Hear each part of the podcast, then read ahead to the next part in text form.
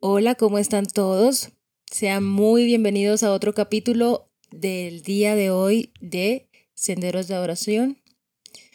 Y em, estaremos con el capítulo 11. Bienvenido, Ever. Sí, el episodio 11. Bienvenida, Eliana. Gracias. Y va a ser un tema muy interesante. Vamos a discutir muchos, mucha simbología al día de hoy, que va, en realidad ya es muy clara, Sí. pero nos va a ayudar mucho a captar un mensaje muy importante de lo que, de lo que nos quiere enseñar el libro del Apocalipsis. Y recordemos, como me gusta recordar, que no estamos hablando específicamente de las profecías, sino del mensaje que nos quiere dar Jesús a través del Apocalipsis. Así es. Entonces iniciamos con una oración. Vamos a orar. Amén. Santísimo Dios eterno, Padre misericordioso, Creador, gracias Señor, porque siempre estás con nosotros, Padre. Gracias porque nos has dejado tu palabra para aprender de tu carácter y sobre todo, Señor, porque permitiste que Jesús viniera para rescatarnos y para mostrarte a ti ante nosotros, Señor, para darnos a conocer al Padre, Señor, y- reconciliarnos. Eh, ahora que vamos, Señor, a hablar un poco de tu palabra, que seas tú, Señor, tu Espíritu Santo, acompañándonos, dándonos sabiduría, y a todos los que van a escuchar, Señor, y también a estudiar con cualquier eh, pregunta que surja a través de estos temas, Señor. Gracias porque siempre nos escuchas y sabemos que estás con nosotros cuando estamos aprendiendo de ti. En el nombre de Jesús. Amén. Bueno, pero quiero iniciar antes de eh, abordar la temática directamente eh, con una pregunta. Cuando eras pequeño y tus papás decían como vamos a la playa o algo por el estilo, em, ¿no te pasó que eh, o dejabas todo en manos de tu mamá y tu papá o armabas la maleta para irte de paseo con ellos y en algún momento terminabas olvidando X o Y cosa? ¿Nunca te pasó nada por el estilo? Pues yo tengo, yo tengo una memoria muy vaga de mi niñez, la verdad. Pero cuando pienso en esas cosas, yo creo que mi mamá se encargaba de todo eso porque, porque nunca faltaba nada. Y cuando faltaba algo, ella misma, aquí muy, muy por encima recuerdo, decía, ay, se me olvidó tal cosa o, o necesitamos tal otra, pero, pero que yo sepa, no. Y cuando soy yo, desde que empecé a empacar mis cosas, como que soy un poquito psicorrígido con lo que necesito Haces un listado. en la mente, pero sí, difícilmente se me olvida. Pues-. Empiezo como al día anterior a empacar. Pues a mí sí me ha pasado que una vez eh, con mi esposo salimos de paseo y, y realmente yo dejo muchas cosas en manos de él. Básicamente él es el que planifica todo. Mm, Es raro, ¿no? Porque por lo general siempre es la mujer la que planifica todo, pero en este caso es él. Él es meticuloso. Y me han pasado cosas que una vez llegué al lugar donde íbamos a llegar y yo, uy, se me olvidó Tal el cepillo de dientes, Mm. la crema dental. ¿Te imaginas? y él como, tranquila, ya yo lo empaqué. Aquí está. Entonces es como, es como que ya él tenía el plan, ya tenía todo organizado, no tenía nada por qué preocuparme, ya lo tenía todo definido. El autor en el libro realmente eh, está mencionando algo de un tsunami en el 2004 eh, y de un pueblo que se salvó En la India. en la India. Porque 250 años antes, este, los que los habían colonizado Exacto. decidieron construir unos muros. unos muros. Y seguir y seguir y seguir Y por años y año- años. Cada año Fortalecerlos lo y fortalecían, fortalecerlos. lo fortalecían, lo fortalecían. Y eso fue la causa que impidió que hubieran tanto des- que hubiera tanto desastre con relación a ellos. A ese, esa población, porque él, él menciona que otras cercanas sí hubo Exacto. daños y muertes y todo. Exacto. Entonces, lo más, lo más bonito es, eh, la ciudad fue salvada porque alguien tenía un plan. Mis dientes fueron salvados en esa ocasión porque no había llevado mi cepillo de dientes, porque Jonathan en ese entonces tenía un plan, Ya lo había planeado. ¿Cierto? Ahora vámonos a la parte bíblica. Desde antes de que desde la, antes de la fundación del mundo, desde todo el comienzo de los tiempos, Ya Dios tenía un plan. ya Dios tenía un plan. Amén. el plan de salvación. Y es impresionante porque a veces no tenemos este pequeño detalle en cuenta, ¿sabes? Sí, Ya, ya el cielo hizo todo lo que podía hacer. Todo. Y es la mayoría. sí. Nosotros solo necesitamos decir sí. Así es. Y es bonito porque eh, los primeros 11, 11 capítulos del libro del Apocalipsis, eh, Dios por medio de Juan nos busca revelar una amplia visión de las acciones de Dios desde la cruz De su plan. Hasta la segunda venida. Sí. Los versículos de ahí en adelante, del 12 en adelante, que son los que vamos a estudiar en estos momentos, que sería el 12 y el 13, nos revelan todos los acontecimientos Hacen como un paréntesis. los acontecimientos que van a, a suceder antes de la segunda venida. Pero hacen un paréntesis porque empieza, prácticamente cuenta la historia del, del mundo. Así es. La cuenta desde el principio. Y como que estamos viendo es eso precisamente, lo que pasó después de la cruz, o lo que se supone que empezó a pasar después de la cruz, que ya lo empezamos a ver desde las iglesias, desde, pues, Ujú. desde la revelación de Jesucristo. Pero de repente llegamos aquí Ujú. y como que, espérame, estamos volviendo. Hay un paréntesis interesante y, eso- y sabes que eso, voy a adelantarme un poquito. Ujú. O no, no me voy a adelantar. Vamos, vamos, a, vamos a empezar y enseguida hago la, la- la pregunta. Eh, entonces empezamos en este capítulo 12 y 13, porque vamos a estudiar eh, del Sí. 12 y del 13. Empieza a hablar en Apocalipsis 12, 7 al 9. Eh, el escritor aquí se adelanta un poco, porque después vuelve a los primeros capítulos, de- versículos del 12, pero empieza con, con este del 7 al 9. Entonces hubo una guerra en el cielo. Miguel y sus ángeles luchaban contra el dragón. Luchaban el dragón y sus ángeles, pero no prevalecieron, ni se halló lugar ya para ellos en el cielo. Y fue lanzado fuera el gran dragón, la serpiente antigua que se llama Diablo y Satanás, el cual engaña al mundo entero. Fue arrojado a la, eh, a la tierra y sus ángeles fueron arrojados con él. Así es.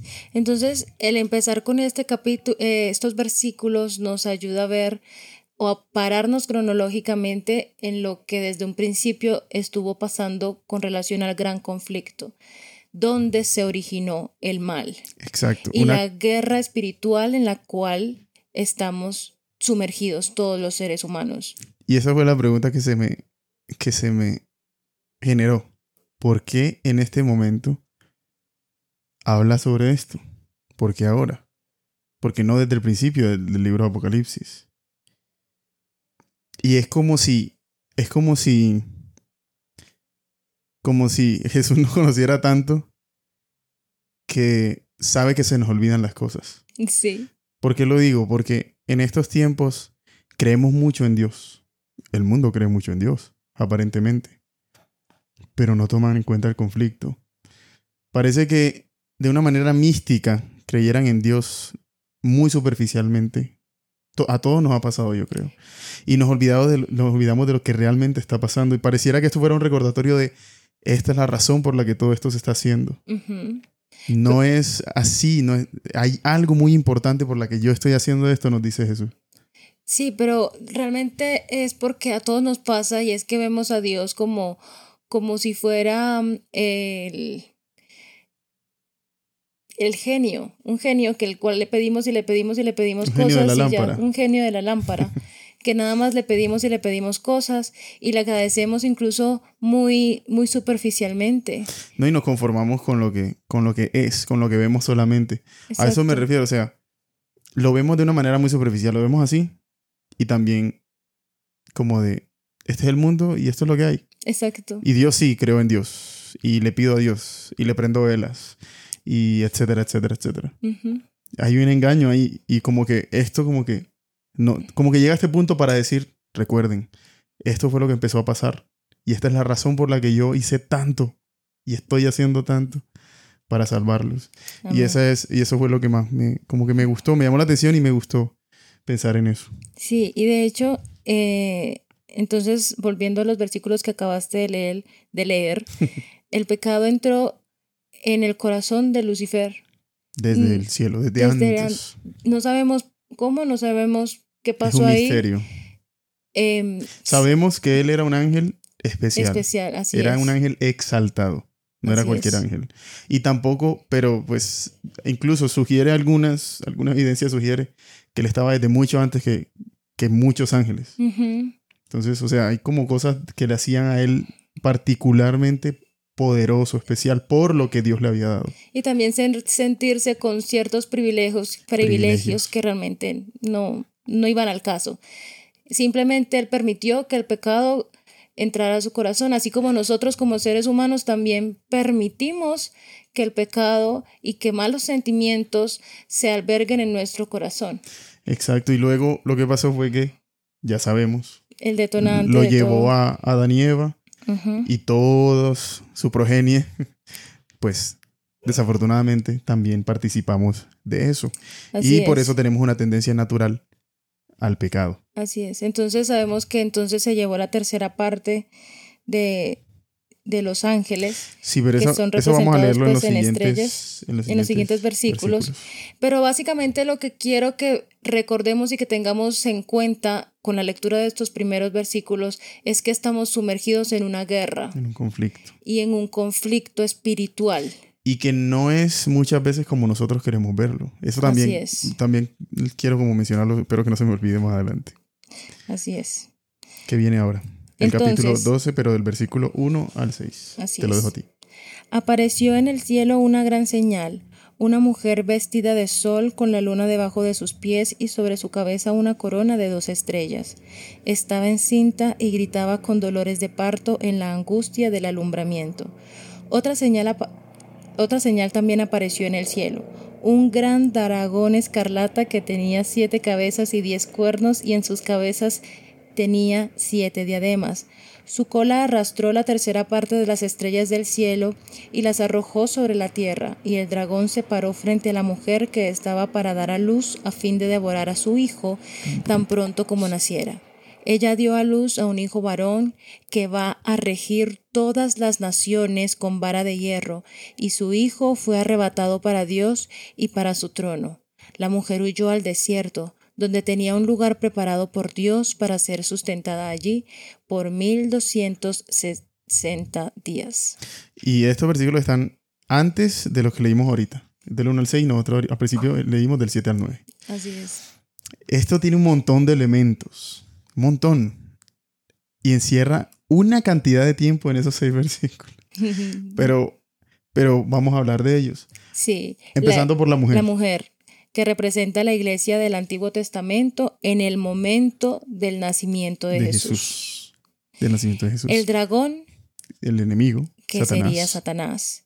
Le- eh, dice que es rojo el dragón, pero El de rojo significa persecución. persecución, ¿cierto? Por la sangre. Y que ese dragón tiene siete cabezas, diez cuernos y siete coronas. Que son símbolos de grandes naciones. estados, naciones, personas, poderes. Entonces, esto nos quiere ilustrar claramente que se le ha permitido a, Satanás actuar por medio de diversas naciones a lo largo de la historia.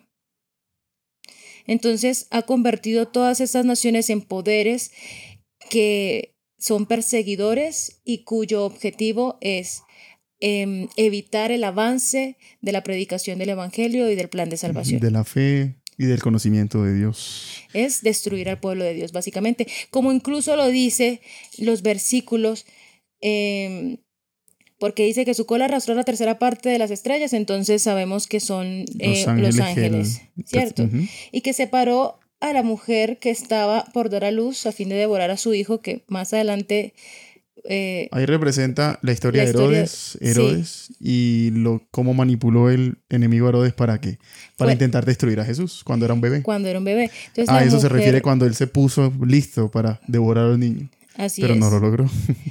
Y eh, ahí dice que ese niño va a regir todas las naciones con vara de hierro, lo que hace alusión que es Cristo Jesús el que van a. Ujú. Y por eso el enemigo está buscando Destruirlo. destruirlo y matarlo, ¿cierto? Y También habla de que lo arrebató. Eso. Arrebató a su hijo para Dios y para su trono. Habla de la ascensión de Jesús. Así es. después de la, de la crucifixión. Entonces, después, porque mientras Jesús estaba en la tierra, pues Satanás todo su odio y todo su mal fue contra Jesús. Pero ya después de que él nace, resucita y asciende al cielo, ¿Y después em- empieza contra el pueblo de Dios. Entonces, por eso es que ya los el último versículo, que es el 6, pues nos dice que la mujer huyó al desierto, donde tenía un lugar preparado por Dios para ser sustentada allí por 1260 días. Y en la Biblia se menciona este mismo periodo, que es incluso el periodo de las tinieblas de los que hemos hablado antes, todo, lo que, todo lo que continúa la muerte de Jesús, que habla de, lo, de la lucha pues, del dragón y su intento por por apagar la verdad. apagar la verdad. Y La Esos- época de las tinieblas. de las tinieblas. Del desconocimiento de Dios. Exacto. Y Que duró ese tiempo. también en la Biblia lo menciona como 42 semanas o como tiempo, tiempos y la, mitad y de medio un tiempo. Esos son, se refieren, para aclararse, que se refieren a ese Al mismo, periodo periodo. de, mil, eh, de 1260 días. Así es. Ahí cubrimos ya varios elementos. Ya después de la crucifixión de Jesús, ¿cierto? Como lo mencioné hace un momento, entonces su ira fue contra, el ira- la ira de Satanás fue contra el pueblo Claro, de porque Dios. ya. De hecho, hay varias cosas. eh, eh, ese suceso marcó muchas cosas. Eso ante el universo dejó al enemigo como lo que verdaderamente, era. Eso fue una de las cosas que reivindicó el carácter de Dios. Que se mostró su amor por medio de Jesús y el odio de Satanás por medio del pecado. La forma en la que lo, um, lo mató, sí. Así La es. forma en la que lo trató. Y eso también en ser, limitó al enemigo literalmente al planeta Tierra. Porque antes de eso, Podía él, no, salir. ex- él no estaba limitado específicamente al planeta Tierra. Así Pero después es. de eso, no más. Así es. No fue, no se halló lugar para él, recuerda. Es cierto. Y está después de los primeros seis versículos donde dice, no se halló lugar para él ni para sus ángeles. Y hay algo que me, gust- me gustaría decir porque usualmente pensamos de esto. Recuerden en el, en el episodio pasado como yo les mencionaba, porque quiero ser muy reiterativo con esto, el carácter de Dios. Jesús lo mostró. Dios es amor. Y Dios hizo lo posible por ayudar a, a Lucifer en ese momento Así y es. también a esos ángeles. Pero se consumieron de una manera que no, no había espacio para ellos. ¿Qué, se- ¿Qué significa eso? No había dónde ponerlos. No estaban cómodos. Su cora- No, no, y no importa si no estaban cómodos. Porque Pero no- seguramente en el cielo iban a estar cómodos. pero no Pero ellos no, lugar. esta- ellos no estaban conformes con la, con, con, el, con la soberanía amorosa de Dios. Porque Satanás quería, ahorita vamos a leer unos versículos de Isaías. Satanás quería ser Dios. Dios. Y de hecho ahorita cuando continuemos leyendo el versi- eh, los capítulos, sí, los siguientes versículos y capítulo 13, nos, nos empezaremos a dar cuenta realmente mm, qué buscaba Satanás en el cielo y qué intenta buscar en la tierra, eh, buscando suplantar un poco esa, o, lo- o logrando o queriendo obtener la gloria y la alabanza Para él mismo. para él que no se merece, sino que merece Dios, ¿cierto? Que él debe darle a Dios también. Así es. Y Apocalipsis 12, del 10 al 11, que es lo que le sigue a estos versículos. Oí una gran voz en el cielo que decía, Ahora ha venido la salvación, el poder y el reino de nuestro Dios y la autoridad de su Cristo. Ojo que esto es después de los que acabamos de leer. La autoridad de su Cristo, porque ha sido expulsado el acusador de nuestros hermanos, el que los acusaba delante de nuestro Dios de día y de noche. Ellos lo han vencido por medio de la sangre del Cordero y de la palabra del testimonio de ellos, que menospreciaron sus vidas hasta la muerte. Amén. Y lo más bonito de estos versículos es, la gran voz del cielo anuncia el Evangelio, Sí, esta, Es esta voz lo que habla es de ese. el plan divino De de, ese plan. redención del ser humano, Así es. el Evangelio, las buenas nuevas. Ahora hablemos de qué es el Evangelio. Pero mira que ha venido la salvación, el poder y el reino de nuestro Dios y la autoridad de su Cristo. Eso es el Evangelio. Ya, ya, ya, ya ha venido. Ya lo tomó. Así es. Y nosotros no estamos indefensos. Sí, es exactamente. O sea, el reino de Dios en estos momentos está con cada uno de nosotros.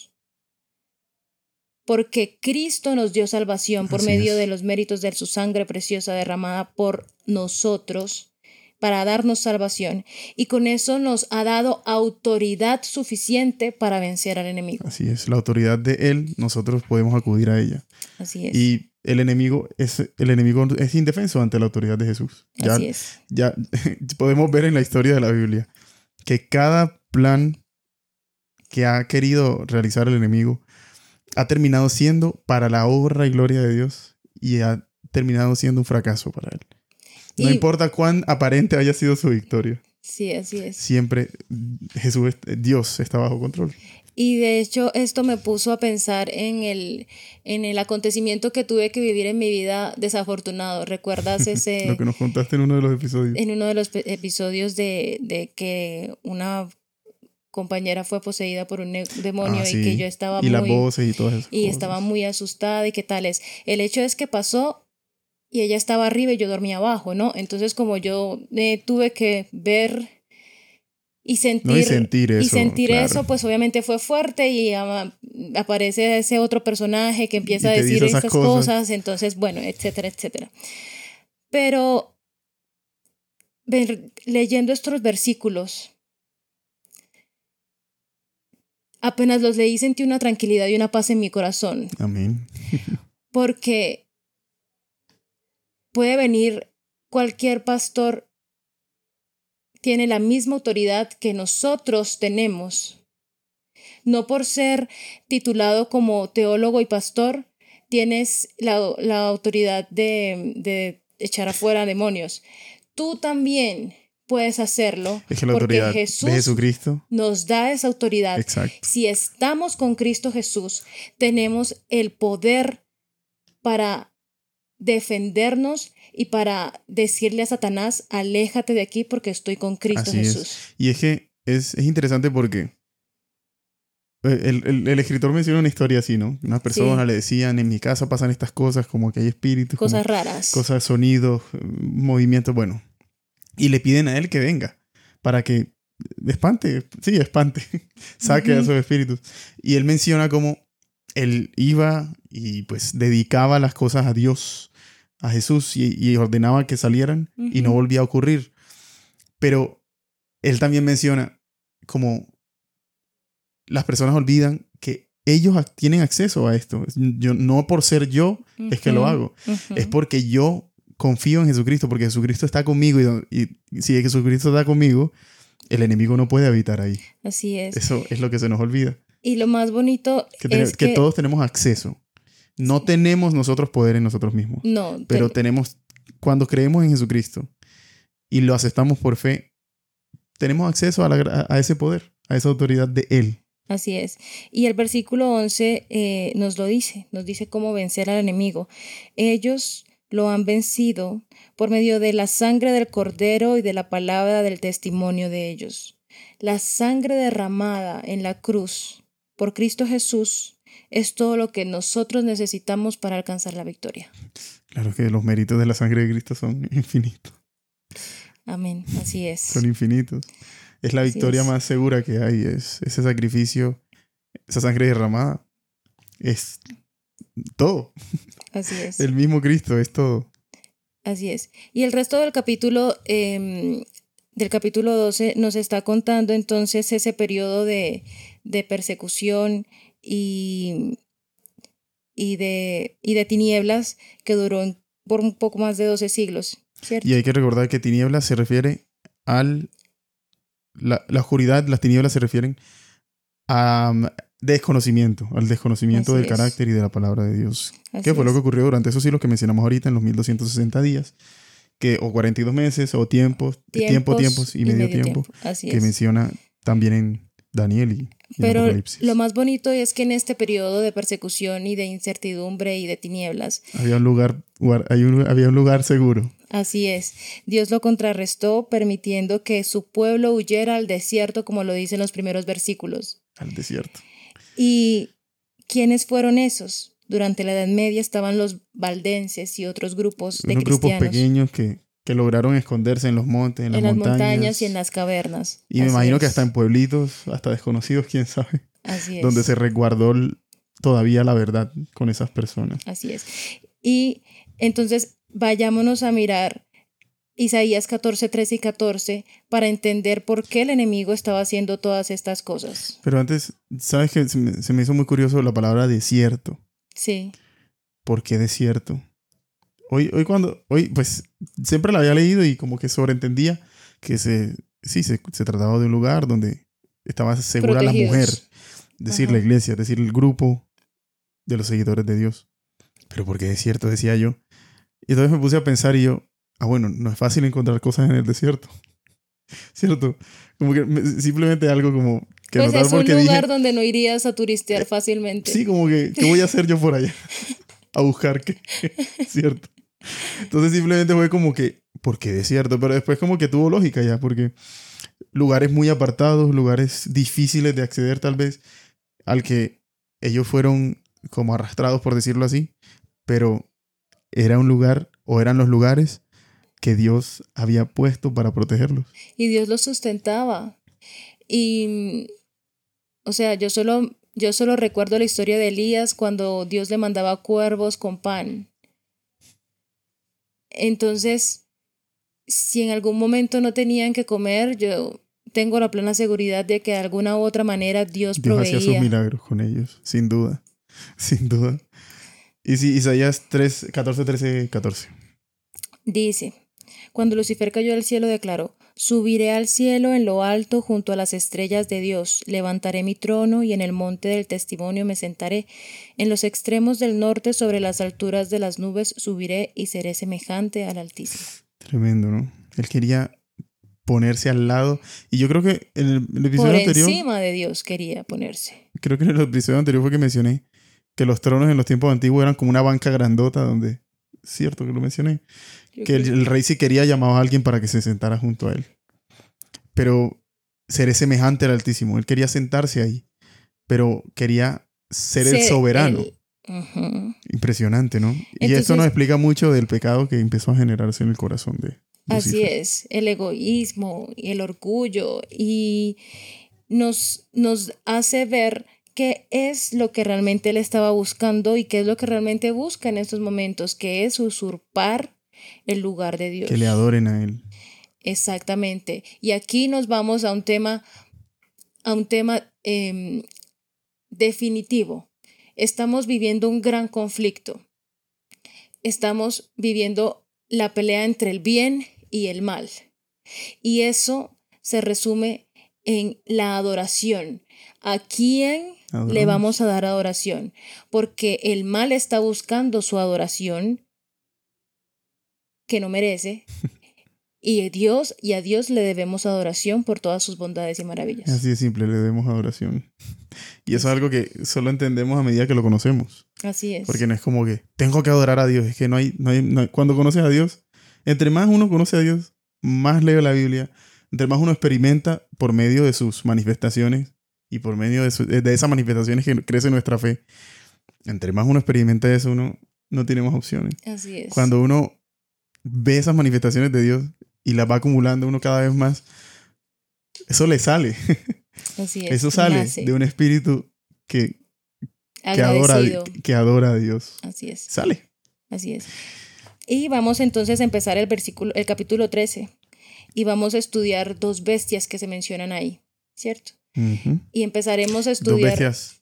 Sí, dos- dos bestias. Sí, y empezaremos a estudiar eh, o a ver cuál es el plan macabro que está eh, maquinando el enemigo o que está mm, colocando en marcha el enemigo para poder Sí, porque- llevarse la adoración que no se merece. Sí, porque es sistemático y es y quiere asemejarse a los métodos de, de Dios. Así es. Dice Entonces- Apocalipsis 13, 1 al 4. Ujú. Me paré sobre la arena del mar y vi subir del mar una bestia que tenía siete cabezas y diez cuernos. En sus cuernos tenía diez diademas y sobre sus cabezas nombres de blasfemia. La bestia que vi era semejante a un leopardo. Sus pies eran como de oso y su boca como la boca de un león.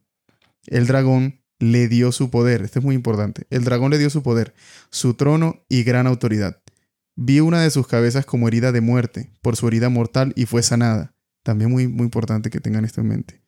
Toda la tierra se maravilló en pos de la bestia, y adoraron al dragón que había dado la autoridad a la bestia, y adoraron a la bestia diciendo, ¿quién como la bestia y quién podrá luchar contra ella? Así es. Entonces, tenemos que tener en cuenta eso que dijiste. Satanás, que es representado con Moel dragón, llama a la bestia del mar. Primer punto. Segundo punto, esta bestia tiene varias cabezas, Que representa varios reyes, Poderes, reinos y poderes, ¿cierto? autoridades. Y humanas. esta bestia surge algún tiempo después de la caída del Imperio Romano. Habla blasfemias y recibe su poder y autoridad del dragón escarlata, ¿cierto? Entonces, también nos dice, es, pues es interesante justo ese pedazo, ¿no? Porque dice que tuvo una herida mortal, Y haciendo se una se- recuperó de y se ella. recuperó Como que de ella. murió, mortal es eso. Exacto, Y se recuperó, como que resucitó. exacto. ¿A quién se Entonces, parece? ahí empieza la confusión, la, mm, sí, La una parte de su engaño o imitación, esa es la palabra perfecta, porque realmente eso fue lo que pasó cuando Jesús recibió una herida mortal, Vino a la a tierra. este mundo, Fue crucificado. se le crucificó y resucitó. resucitó. Entonces, en ese sentido, se recuperó de esa, de esa herida Cristo Jesús, eh, nos dio salvación, pero ahí el enemigo intenta imitar falsamente ese acontecimiento, ¿cierto? Ya tenemos al dragón que va siendo como la imitación De Dios. de Dios mismo, del Padre. Exacto. Luego viene esta bestia que viene siendo la imitación De como Jesús. de Jesús. Exacto. Leamos los versículos 5 y al 6. del, del capítulo 13 de Apocalipsis. También se le dio boca que hablaba arrogancias y blasfemias, y se le dio autoridad para actuar por cuarenta y dos meses, y abrió su boca para blasfemar contra Dios, para blasfemar de su nombre, de su tabernáculo y de los que habitaban, de los que habitan en el cielo. Y hay que recordar que en Daniel 7 también este, hay una, una mención de este tiempo, de estos 42 meses, que también se le da a la, al cuerno pequeño Exacto. para blasfemar. y blasfemar. ese justo es el periodo que estábamos mencionando, que es el periodo de las tinieblas, donde empezó la persecución contra los cristianos y contra la verdad. No voy a decir, bueno, continuemos mejor. No vas a decir, no. No lo vas a decir. ¿Quién representa en específico?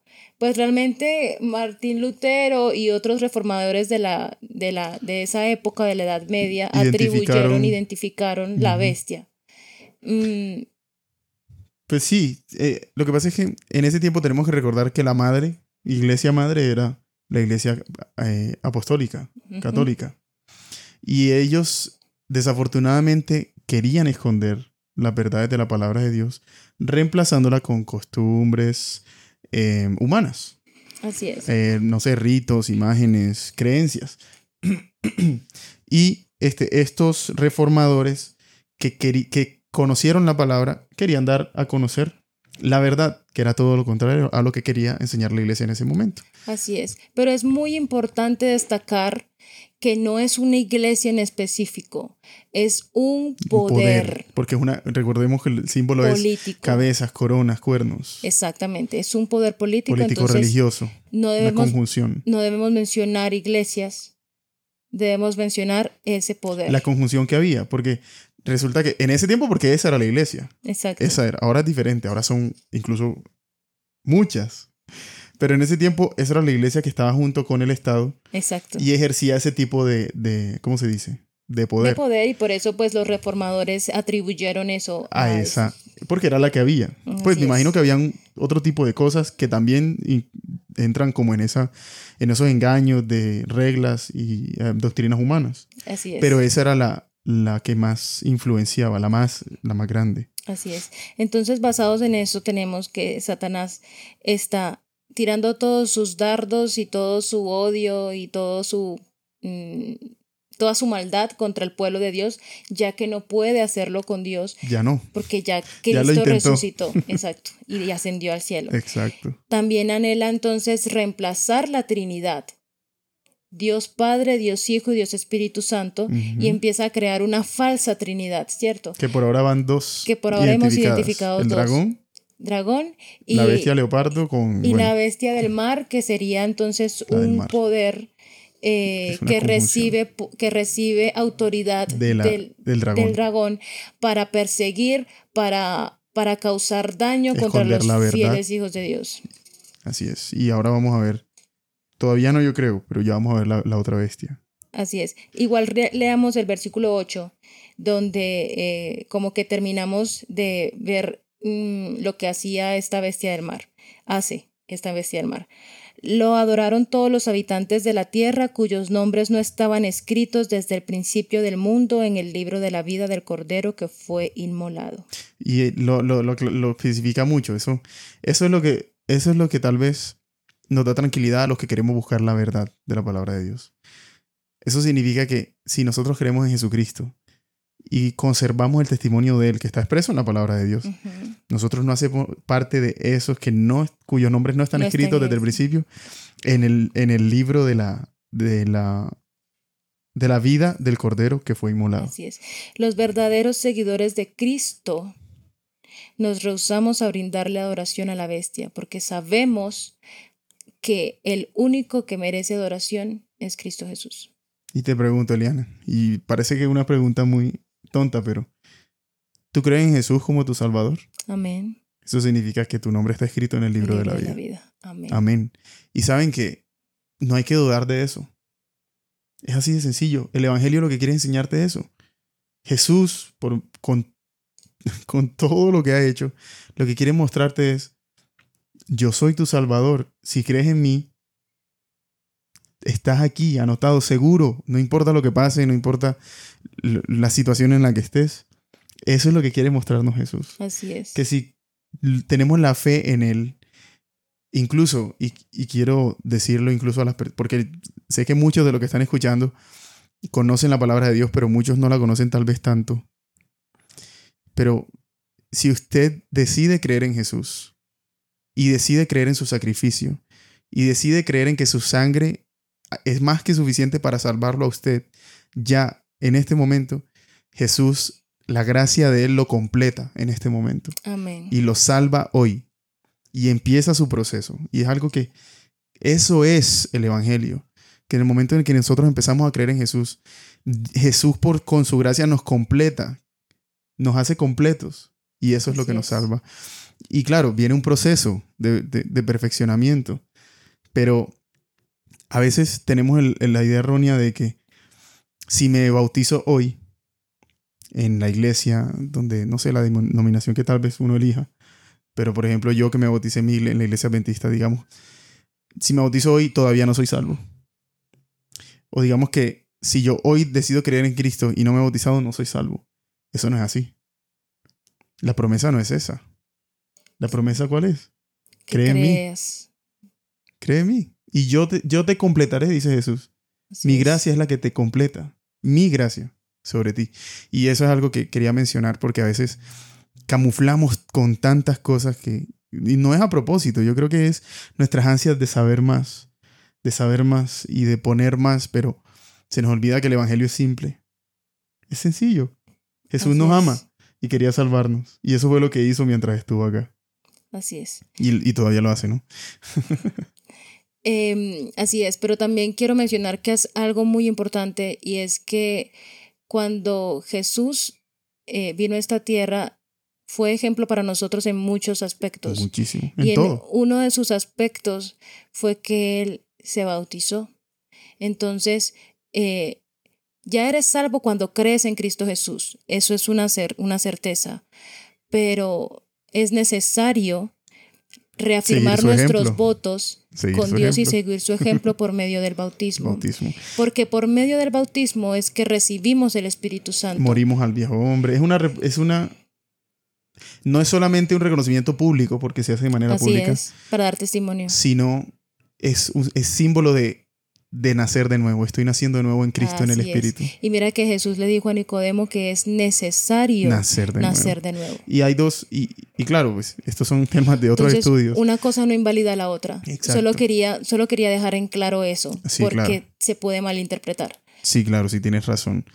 Pero, o sea, mi punto era más en el, en el aspecto en el que queremos complicar el Evangelio a veces. Sí.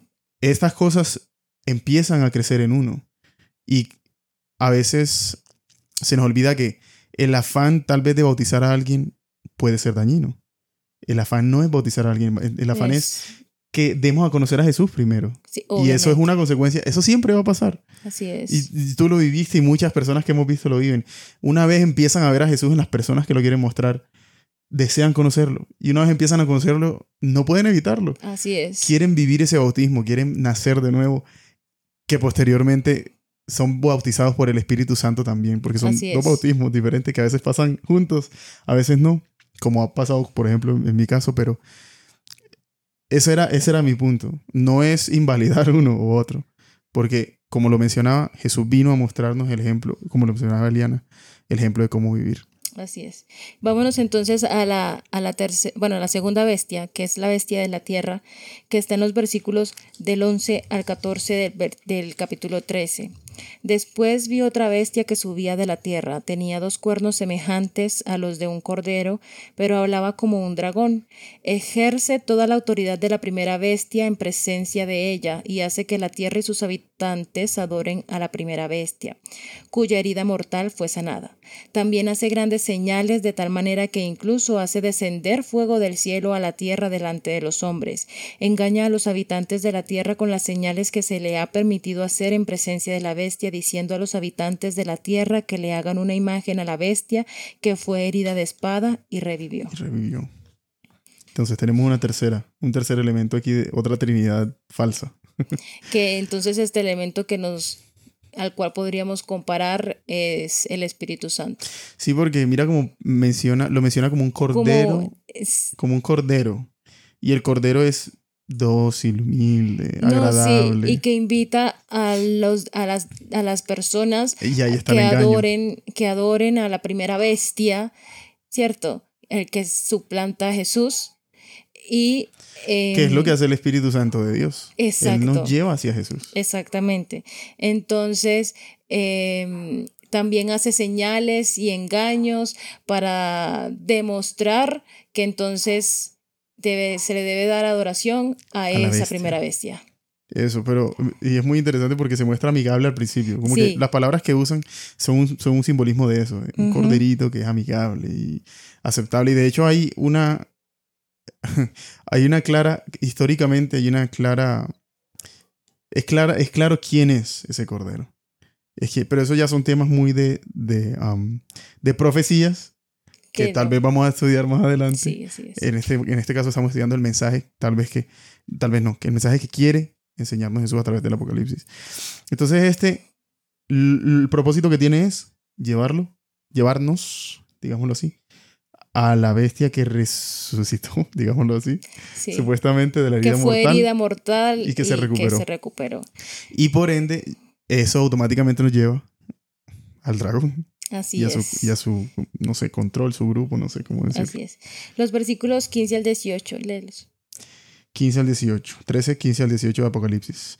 Se le permitió infundir aliento a la imagen de la bestia, para que la imagen hablara e hiciera matar. Estamos hablando de, de la tercera bestia. Se le permitió infundir aliento a la, a la imagen de la bestia para que la imagen hablara e hiciera matar a todos, a todo el que no le adorara.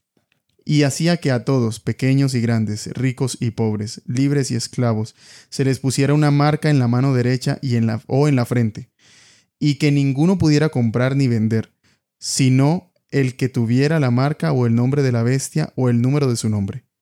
Aquí hay sabiduría. El que tiene entendimiento cuente el número de la bestia, pues es, en, es número de hombre, y su número es 666. Un tema que fue Controversial. muy polémico en cierto momento de la iglesia por, por lo que también vamos a explicar enseguida. Muchos querían encontrar este número de la Sí, bestia En, en todo, en todo. sí. en todo.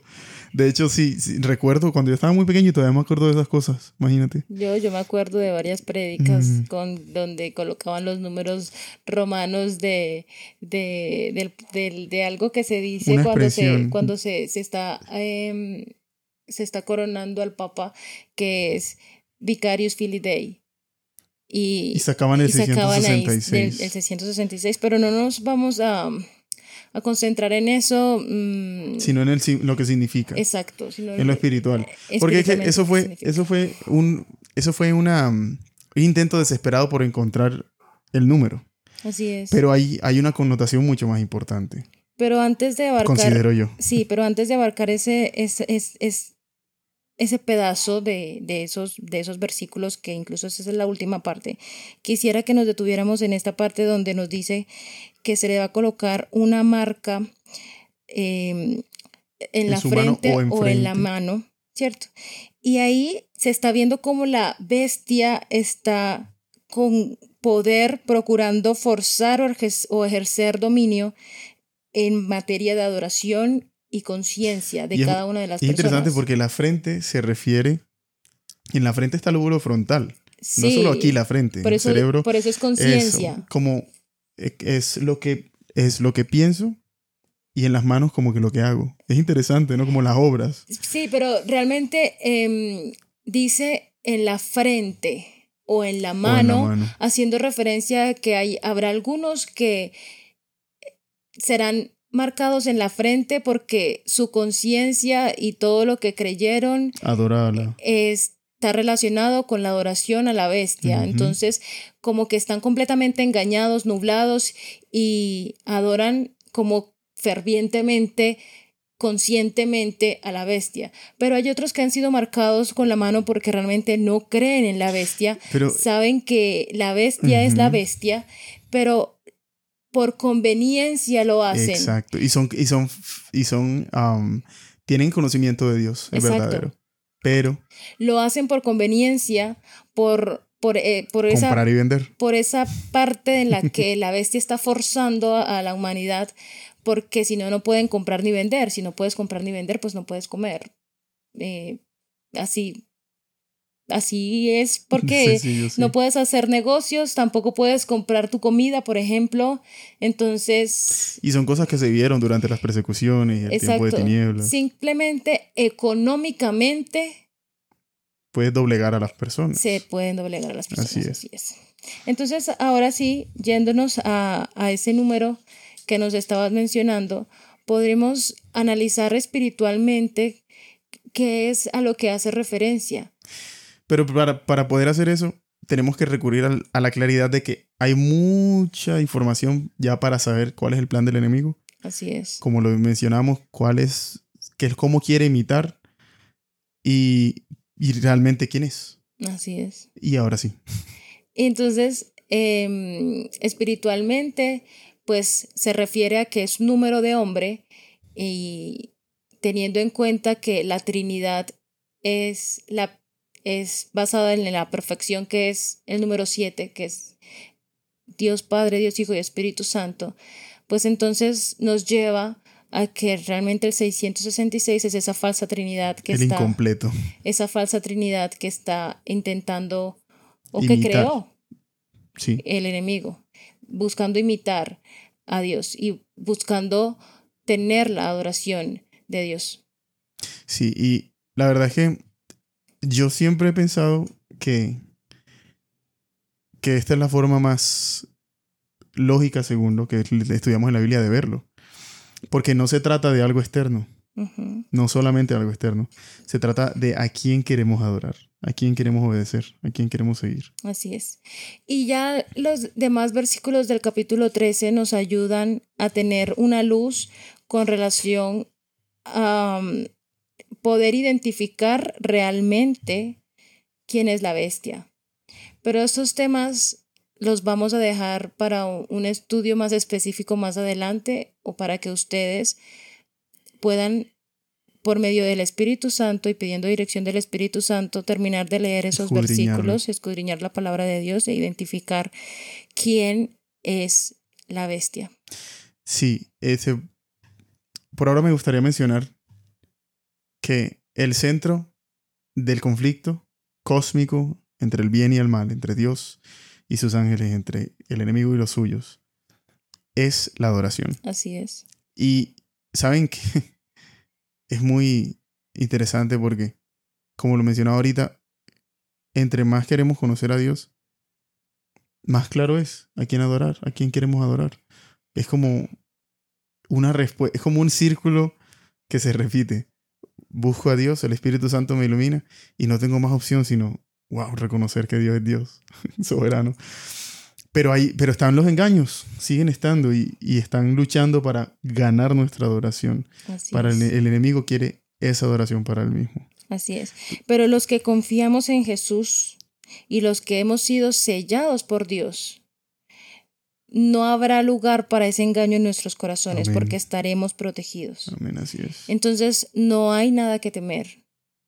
¿Por qué? Porque los versículos 10 al 12, incluso del versículo del capítulo 12 de Apocalipsis nos dice, entonces oí una gran voz en el cielo que decía, ahora ha venido la salvación, el poder y el reino de nuestro Dios y la autoridad de su Cristo, porque ha sido expulsado el acusador de nuestros hermanos, el que los acusaba delante de nuestro Dios día y noche. Ellos lo han vencido por medio de la sangre del Cordero y de la palabra del testimonio de ellos, que menospreciaron sus vidas hasta la muerte. Amén. Es muy claro. O adoramos a Dios o adoramos al enemigo. Y si vivimos en Jesús, no tenemos ningún nada que temer, como decía Elena ahorita. Porque vivir diariamente con Él nos defiende, nos protege de el enemigo, nos protege de Él. Y eso sí, debemos cada día ver, conocer más a Dios y su plan. Conocerlo. De esa manera vamos a identificar quién es quién. Así es. Quién es el Dios de amor y quién es el Dios falso. Así es.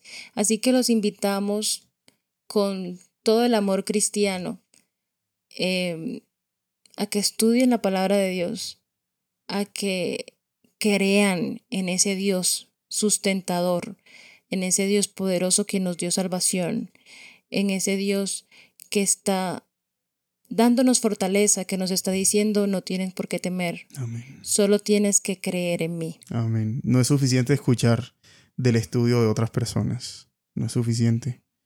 Hay que, hay que buscar a Dios. Y Dios, no, Dios nos da ese interés. Dios pone en nosotros ese interés, esa voluntad de buscarlo más. Y nosotros tenemos una decisión que tomar. Si sucumbimos a nuestra, tal vez a, nuestros deseos carnales, que es estar relajados, no buscarlo más y conformarnos con lo que tenemos en la vida de manera superficial, como lo decíamos al principio. O si lo buscamos profundamente para, para acceder, para aceptar esa gracia y esa salvación. Así es.